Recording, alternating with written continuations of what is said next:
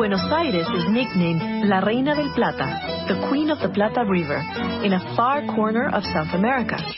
De espaldas al río. La Buenos Aires que necesitabas. Con Seba Arteaga. En otro tiempo y en este mismo lugar había un río de verdad.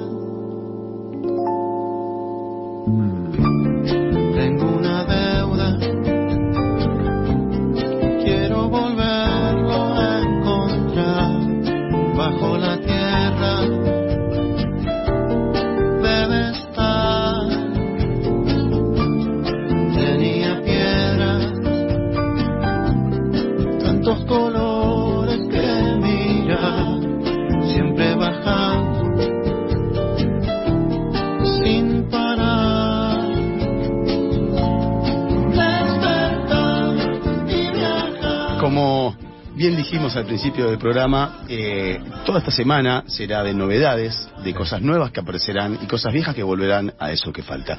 Entre las novedades hay una nueva columna que trae eh, Seba Arteaga acá a- a- para eh, eh, inmiscuirnos en temas que desconocíamos absolutamente.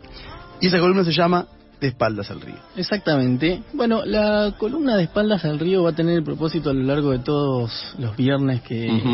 Que van a seguir en, adelante, que es, bueno, eh, se llama de espaldas al río. Ya vamos a tener tiempo para charlar de esa relación ambivalente de la ciudad de Buenos Aires con el río, con el río de la Plata, con los ríos que atraviesan la ciudad de Buenos Aires y que hoy en día no los vemos porque están ocultos o entubados o rectificados y que han desaparecido y que ya no los podemos ver más, pero que están y que en la época, por ejemplo, se inundaba parte de la ciudad de Buenos Aires cuando los ríos se desbordaban y empezaban a salir de las tapas. Y hablando de tapas, Sí. justamente les quería mm, traer una persona que se llama Rodrigo Más, que ahora lo vamos a saludar, que hizo un trabajo justamente sobre las tapas de registro de la ciudad de Buenos Aires. Un tema muy interesante, este, mm, porque nos permite entender, o sea, nos permite agudizar un poco la mirada sobre nuestra ciudad. Son esas marcas que han quedado, que han sobrevivido a la- al pico, y que quizás estamos hablando de cosas muy antiguas. Así que si les parece saludamos a Rodrigo Más, él es politólogo de formación y escribió un libro que se llama Huellas de Buenos Aires, cuyo subtítulo es Las tapas de registro, una mirada particular de la ciudad. ¿Cómo andas, Rodrigo? ¿Qué tal? ¿Cómo andan? A todos, un saludo a todos los muchachos ahí en la radio y a todos quienes nos están escuchando. Rodrigo, el placer de arrancar esta columna con vos. Eh, cuando me enteré de este trabajo que hiciste, eh, me enganché muchísimo y quería que en principio nos cuentes cómo fue el surgimiento de un libro como este, con quién lo hiciste, de dónde, de dónde surge la, la, la idea de hacerlo. Bueno, mira, la idea surge un poco de recorrer la ciudad, digamos, de, un, como decía, a partir de, un sentimiento porteño, de un, de un- amor por la ciudad que intentamos ahí rescatar con la poesía también de, de Julián Centella, ese poeta de Buenos Aires de, de los barrios de Boedo y Parque Patricios, que con el que arranca el libro, que dice que digamos, hay cosas que no se ven si no se llevan dentro, y un poco ese es el espíritu con, con el que nació, nació el libro, ¿no? De, para nosotros ver cosas de, la, de una ciudad que, digamos, eh, últimamente eh, se está demoliendo cada vez más a pasos agigantados, que cada vez va perdiendo más su, su, su identidad, era para nosotros un poco dejar registro de, digamos, de esto que también es parte de, digamos, del patrimonio urbano de, de Buenos Aires, digamos, no solo los grandes edificios, eh, los bares notables eh, o,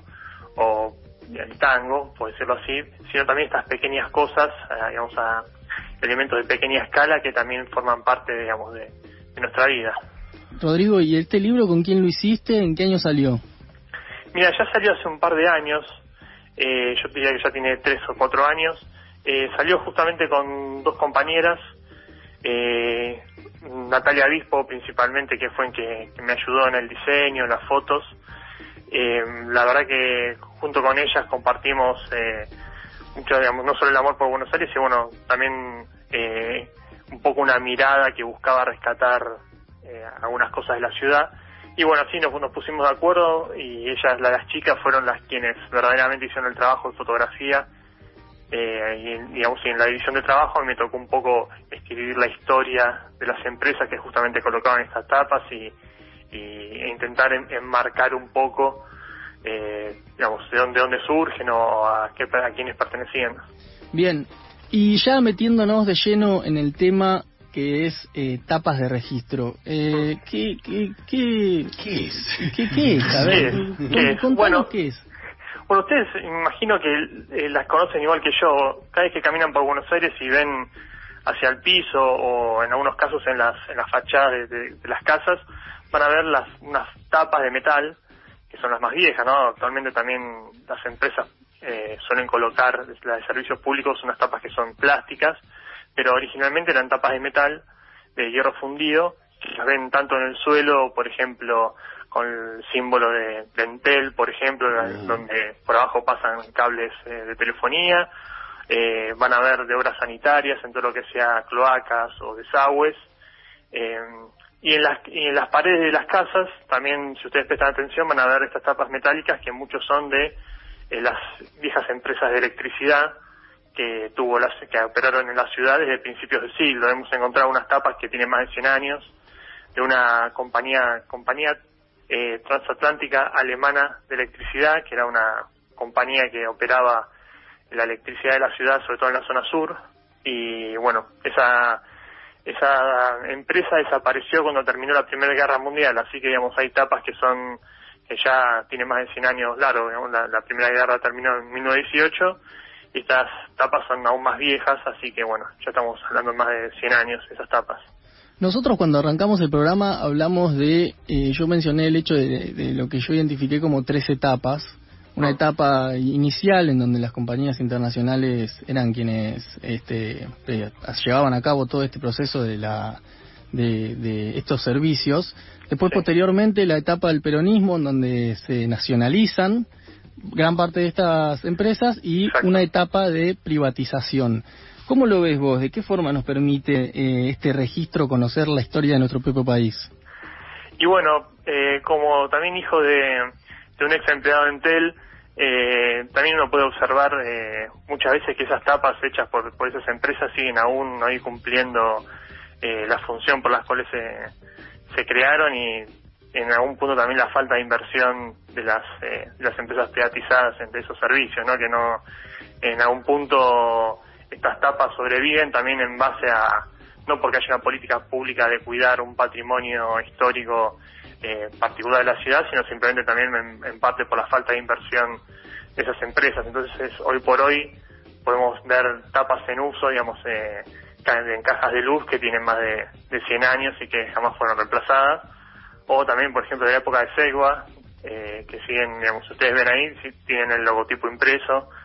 Eh, también un poco, hay un- una pequeña acotación, también hemos intentado rescatar un poco el arte que tiene estas tapas, digamos, ¿no? Que muchas veces pasan desapercibidos, pero les lo- los invito a prestarles atención y muchas veces, tanto la tipografía de utilizada por las diferentes empresas, como los símbolos o las líneas, presten atención, muchas veces eh, la verdad que son, forman cosas cosas muy muy lindas, artísticas, y bueno, eh, también como vos decías, eh, nos permiten rastrear un poco la historia económica de nuestro país en algún punto. Claro. Y bien, yendo a esto del diseño que señalabas vos, yo veía eh, como tratando de, de- ver particularmente los diseños y encontraba hexágonos tipo panal de abejas, rombos, eh, figuras que son tipo un sol, eh, en donde el centro es el que marca las direcciones y todo va hacia hacia el borde, digamos, hacia el perímetro. Estoy hablando de las circulares, las de las de las de las de agua.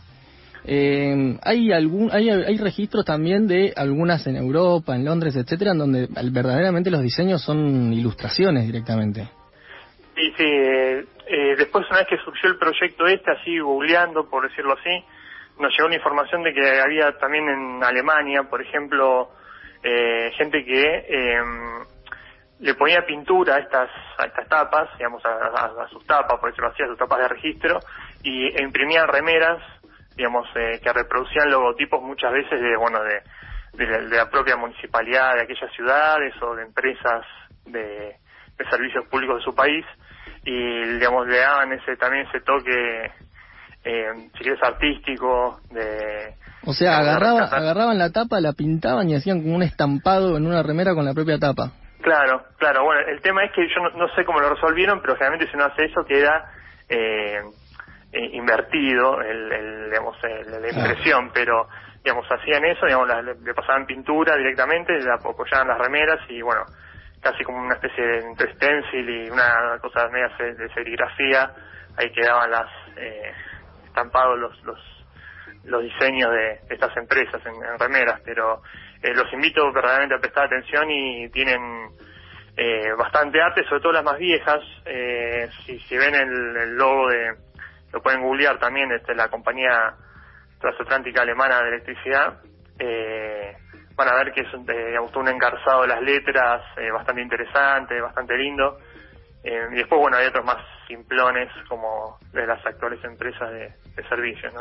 Claro, y cuando hablamos de, o sea, no sé si tenés información sobre esto, pero digamos, hay que hay que hacer un molde para tirar un hierro y que tenga esa forma. ¿Cómo cómo es ese proceso? Se debería tener un molde muy resistente a metales muy como Sí, que no exacto. lo destruían. Eh, la mayoría son de hierro fundido y cada empresa tenía su propio proveedor, que muchas veces su, digamos, esta misma empresa tenían, por ejemplo, en el caso de obras sanitarias, no sé si conocen ahí la zona de la cancha de San Lorenzo, eh, de la Villa 1114, hay una gran, un- unas cuantas manzanas eh, de obras sanitarias que son depósitos, bueno, ahí también funcionaba, en el caso de esa empresa, todo lo, digamos, todo lo dedicado a fundir estas, estos metales y hacer sus propias piezas, no solo para las tapas de, que luego se colocaban en la calle, sino también muchas eh, muchas piezas que ellos mismos usaban en las reparaciones o incluso se vendían se vendían al público, pero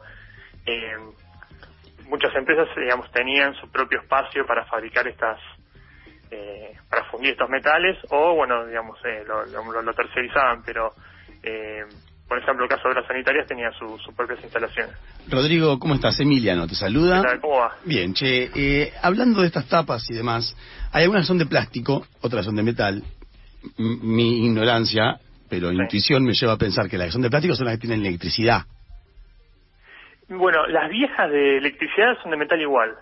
Eh, Ah, danger. viejas, Temerario. Temerario. Sí. Gente Sí, sí, sí, valiente. si ustedes ven, eh, nada, ahora cuando salgan ahí de la radio se empiezan a pistear, van a ver, Sí.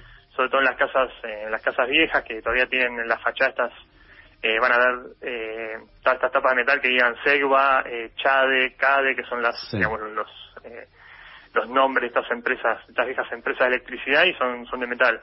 Sí, actualmente han sido reemplazadas en su mayoría por, digamos, las plagas que se colocan son, son, son de plástico, Claro. pero, digamos, las originales y que muchas ya están en funcionamiento, eh, son, son, son de metal.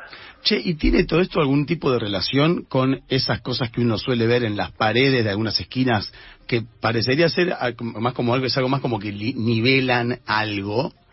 Eh, Ah, sí. Son como unas plaquitas que tienen como una, eh, una eh, em, cosita que sale de la Un pared. Sí. Claro, eh, que mide cosas. ¿Tiene algo que ver o no? Nada que ver. No, no, pero también ha sido, digamos, un, un- una vez que uno, eh, no sé, le empieza a prestar atención a estas cosas, después se da cuenta que también hay otra gente Claro.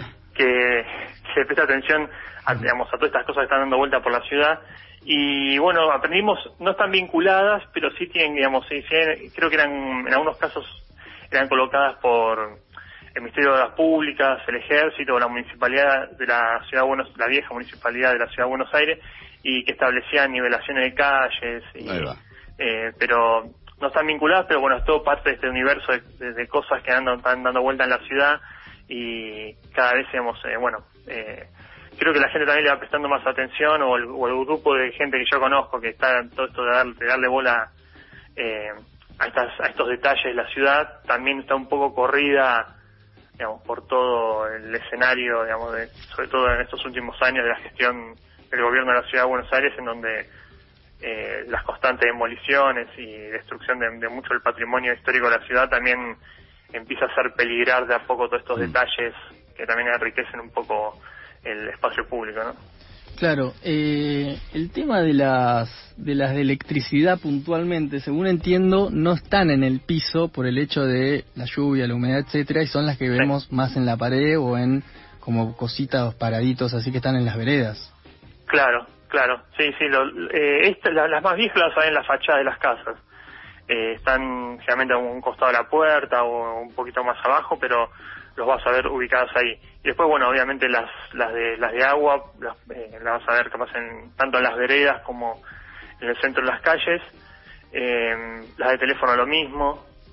Eh, y las de electricidad en algunos casos se ve en, en, los, en el suelo, eh, pero ya creo que son como transformadores o equipos más grandes que sí se pueden encontrar en el suelo, pero sí, la gran mayoría está ubicado en las, las paredes de las casas.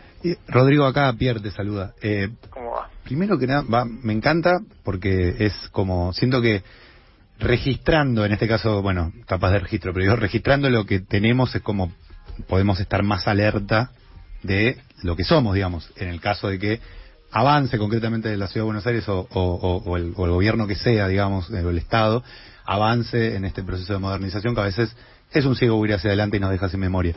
Pero lo que te quería preguntar es, en su momento entiendo que era como, la tapa de registro era como, bueno, esto es la huella de, o sea, una, una especie de medida de territorio, ¿no? Como acá, los alemanes diciendo, che, esta, esta, esta zona, digamos, la estoy registrando yo, no vengas vos, se genera un monopolio o no, pero digo, no me pises por acá, que el sistema de cableado es mío. Hoy en día, ¿qué, qué sentido tienen las tapas? En- porque, digamos, entiendo que se puede hacer de una manera, como acordar en otros términos más allá de, de ese, de ese registro, o ya quedó en desuso, o, o tiene otro, otro propósito.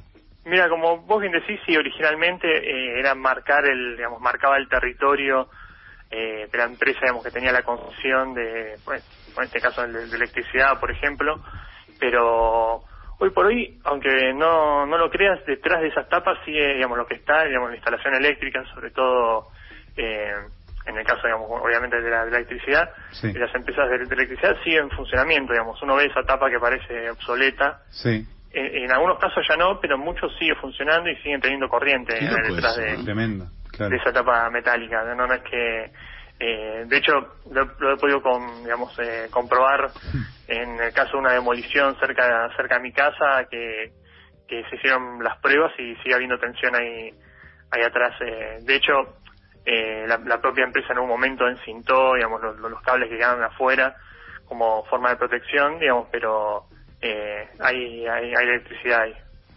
Rodrigo, eh, a ver, me gustaría ir punto por punto.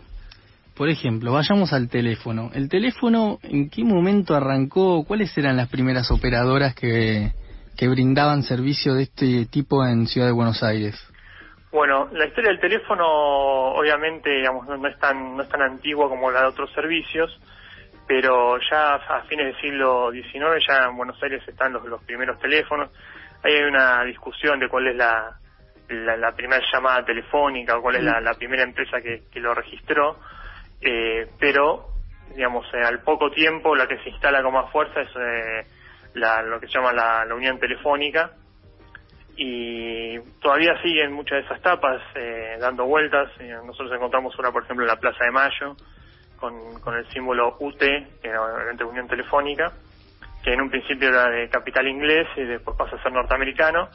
Digamos, estas reconversiones es la que final, finalmente eh, termina nacionalizando Perón, esa empresa, eh, en los años 40, pero bueno, hasta aún, digamos, esta, esta empresa, digamos, que viene ya desde, desde fin del siglo XIX, en principio del 20 todavía hay tapas metálicas da- dando vuelta en la ciudad, digamos, he- hechos por ellos. En el libro hay varias imágenes, varias fotos eh, de archivo, y hay una en la que están trabajando mu- muchas personas armando la red eh, telefónica Tremendo. en 1900, en 1902, dice algo así, me parece, ¿no?